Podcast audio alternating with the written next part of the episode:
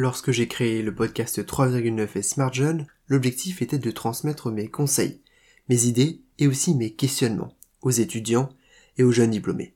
Bref, à toi. Avec une idée centrale, mettre fin au pourquoi est-ce qu'on ne m'a pas dit ça plus tôt? sur les études, l'organisation ou encore le futur. Aujourd'hui, au lieu de me focaliser et de te donner des conseils sur un sujet précis, je tente le pari inverse. Transmettre ce que j'aurais aimé savoir quand j'ai commencé mes études supérieures de la carrière à l'apprentissage de la vie. Voici donc les 9 choses que j'aurais aimé savoir il y a quelques années, en espérant qu'elles t'épargneront un peu tous les maux de tête et choix cornéliens que j'ai affrontés. Alors bienvenue dans l'épisode 15 de 3,9.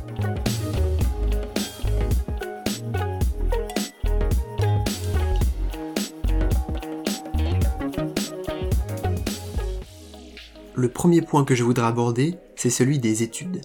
En effet, je pense que les études ne sont pas si importantes que ça.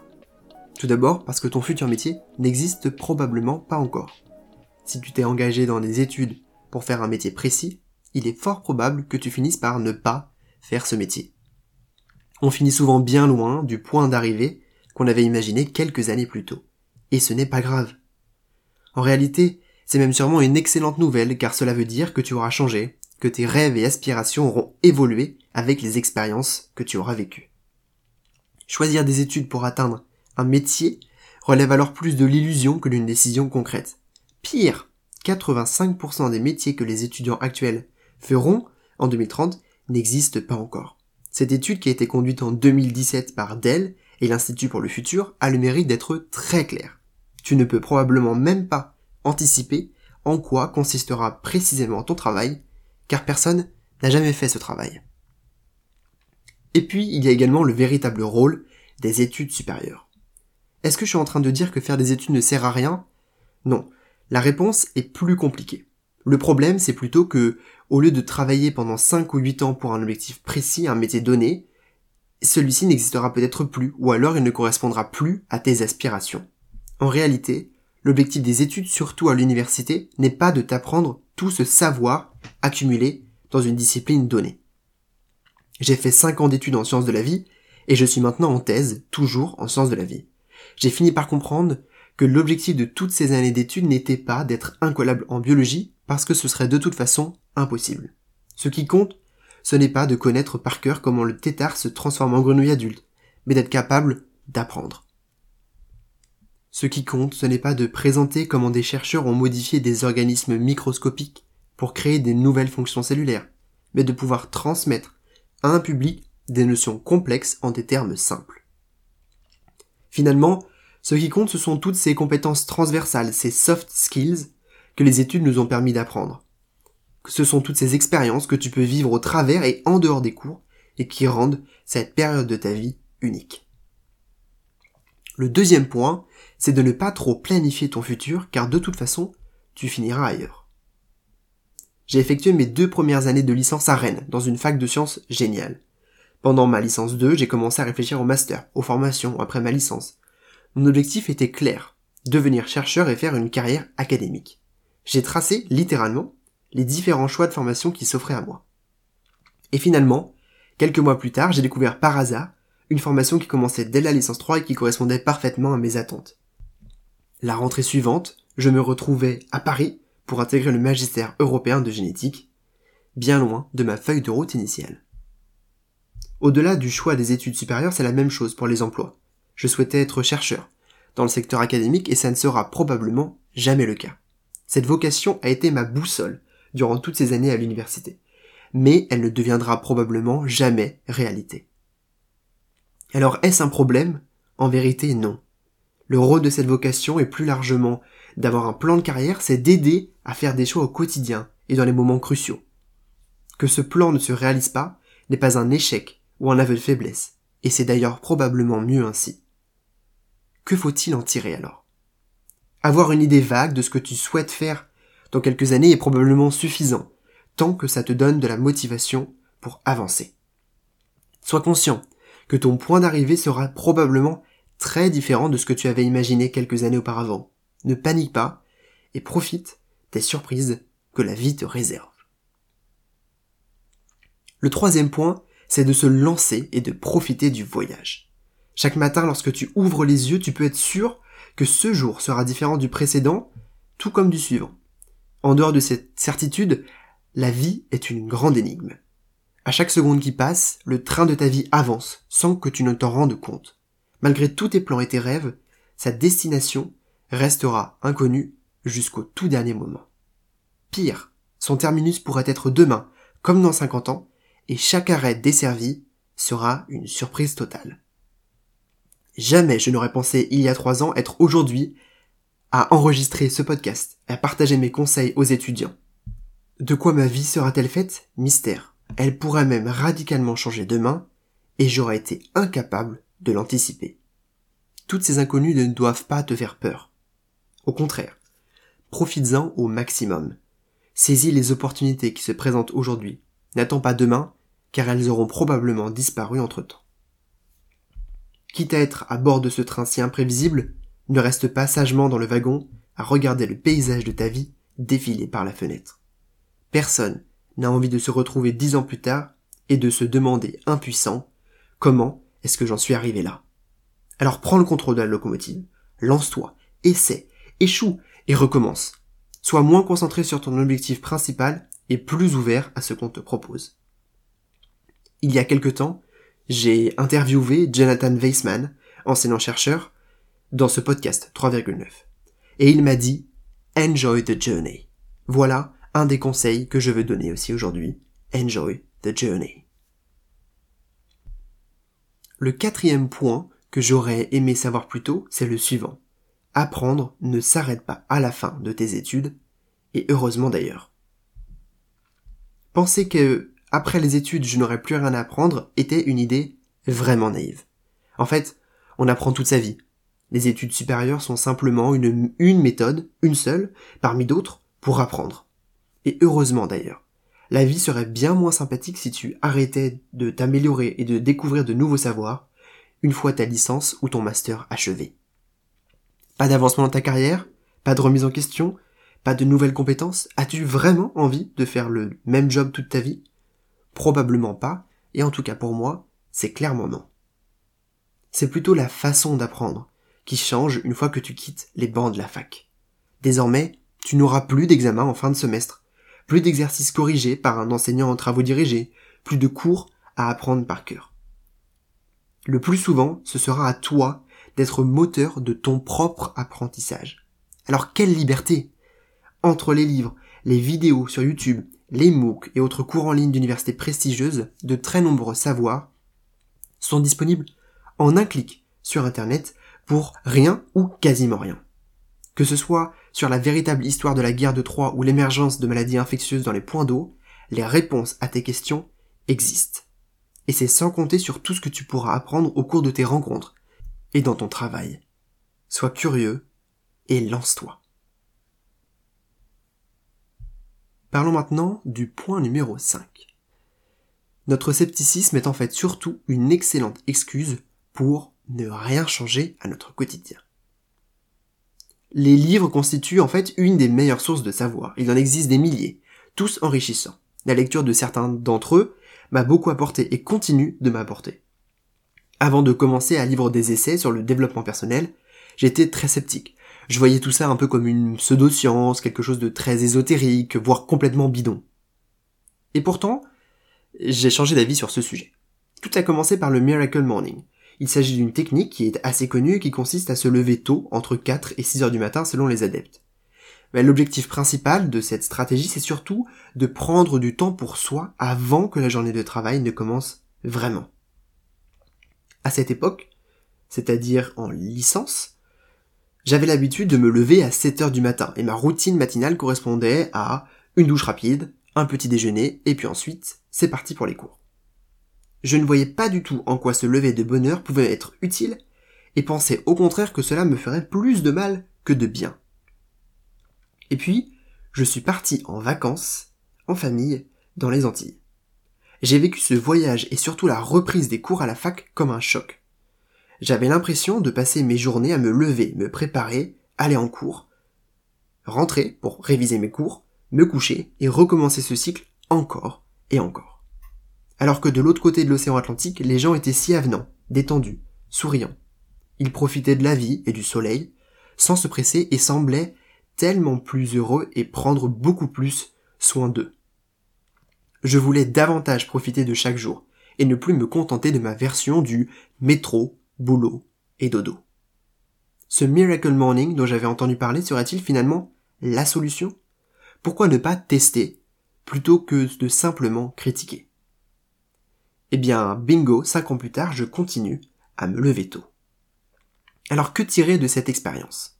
En réalité, le véritable sujet ici, ce n'est pas le Miracle Morning, c'est plutôt que notre scepticisme naturel, c'est surtout une excellente excuse pour ne pas se remettre en question.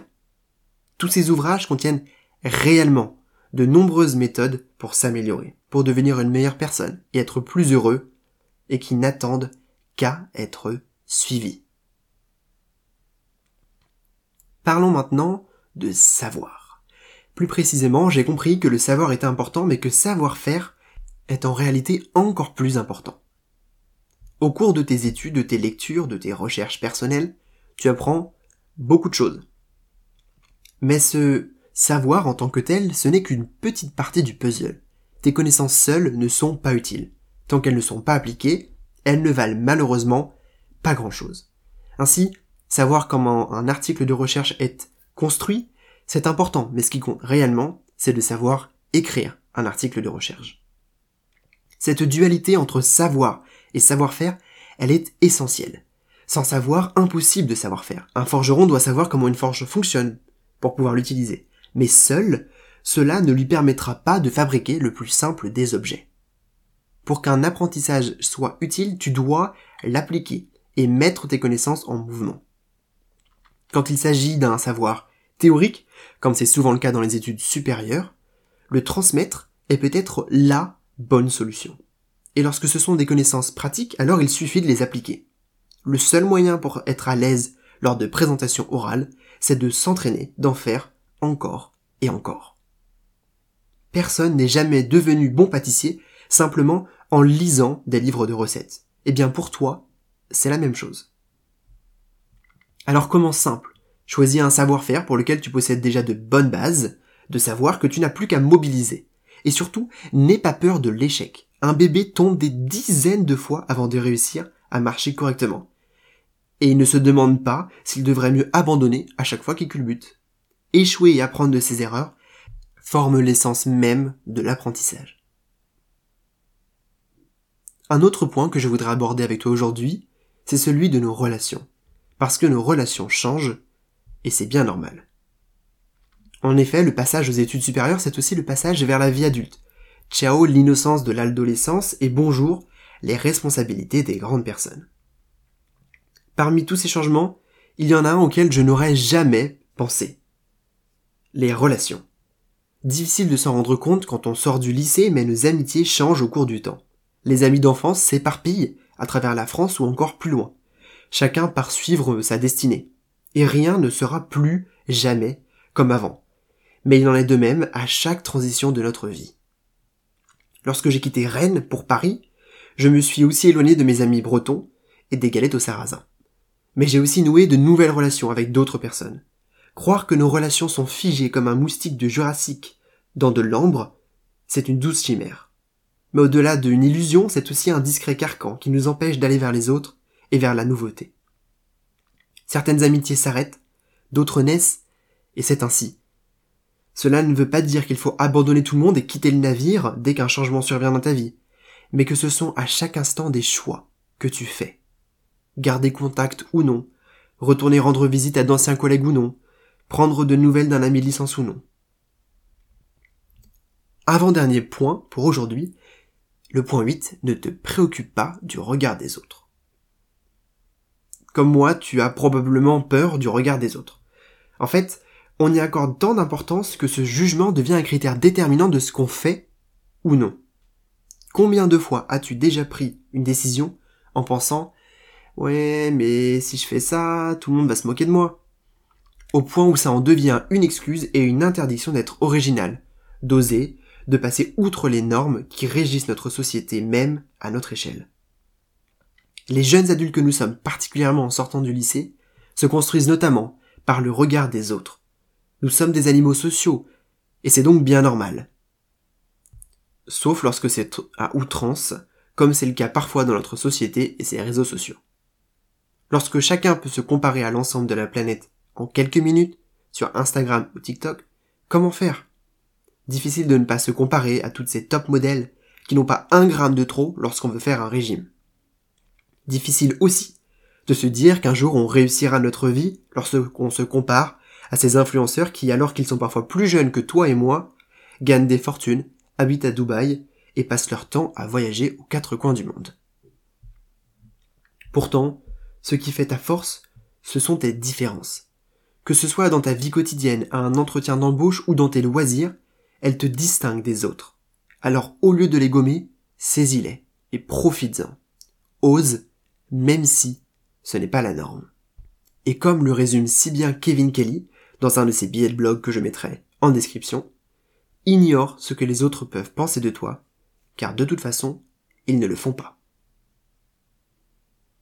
Et maintenant, j'aimerais aborder avec toi le dernier point. C'est ce neuvième élément que j'aurais aimé savoir plus tôt, plus jeune, et qui m'aurait sûrement évité bien des maux de tête. Alors le voici. En fait, tu es déjà heureux et c'est simplement que tu ne t'en rends pas compte. C'est peut-être ce que la vie m'a appris de plus important ces dernières années. J'ai passé mon enfance à réfléchir à mon futur. Lorsqu'on te demande dès que tu sais écrire quel métier tu voudrais faire quand tu seras grand, difficile de faire autrement. Et je suppose qu'il en est de même pour toi. Et finalement, on vit tous avec l'idée en tête qu'un jour on aura ce quelque chose qui nous manque aujourd'hui. Quand j'aurai cette superbe voiture 4 roues motrices 180 chevaux, je pourrais enfin partir en vacances où je voudrais. Quand je serai en CDI, j'aurai enfin le temps pour me consacrer à ma passion. On se berce dans ce genre de phrases au quotidien, souvent même sans s'en rendre compte. Le pire, c'est qu'au-delà de tous ces objectifs arrive la notion même de bonheur. Quand j'aurai ma maison et un jardin où prendre le café en regardant le soleil, alors là, je serai enfin heureux. Sauf qu'en fait, tout cela est faux. Tu peux déjà partir en vacances à peu près où tu veux. Tu n'as pas besoin de dépenser 35 000 euros. Il te suffit de prendre le train, le bus ou de louer une voiture après avoir un peu économisé. De plus, tu as probablement déjà l'argent ou le temps nécessaire pour te lancer dans tes projets personnels. Ce ne sont souvent que des excuses qui dissimulent une réalité plus brutale. Tu dois faire des choix sur l'utilisation de ton temps et de ton argent. Et c'est plutôt que tu manques de motivation ou que tu ne sais pas par quoi commencer. Acheter un gadget de plus te donnera la satisfaction d'avancer dans ta quête alors que tu seras toujours au même endroit, le point de départ. Quant au bonheur, c'est surtout un changement de perspective. N'es-tu pas heureux aujourd'hui? Je suis sûr que ton quotidien est rempli de petits moments de bonheur. Pas besoin d'être à l'autre bout du monde ou de gagner 500 euros par heure pour profiter d'un bon café, d'un rayon de soleil, d'une soirée avec des amis. Ton bonheur est déjà sous tes yeux. Il suffit de se pencher pour le regarder et se rendre compte qu'il est déjà là et depuis longtemps. Lorsque je repasse le film de ce que j'ai vécu ces dernières années, une morale presque évidente me saute aux yeux. Elle paraît si simple et si futile, mais elle est pourtant si essentielle. Tu ne sais pas de quoi sera fait demain. Ni toi, ni moi, ni personne sur Terre. Même avec la meilleure volonté du monde, tu ne peux prédire ton futur, et c'est tant mieux ainsi. Alors profite de chaque jour. Apprends, et mets en application tes savoirs. Prends conscience de ces moments du quotidien qui te rendent heureux. Saisis les opportunités. Que ce soit demain ou dans 50 ans, personne n'a envie de mourir avec des regrets. Merci d'avoir écouté cet épisode un peu spécial de 3,9.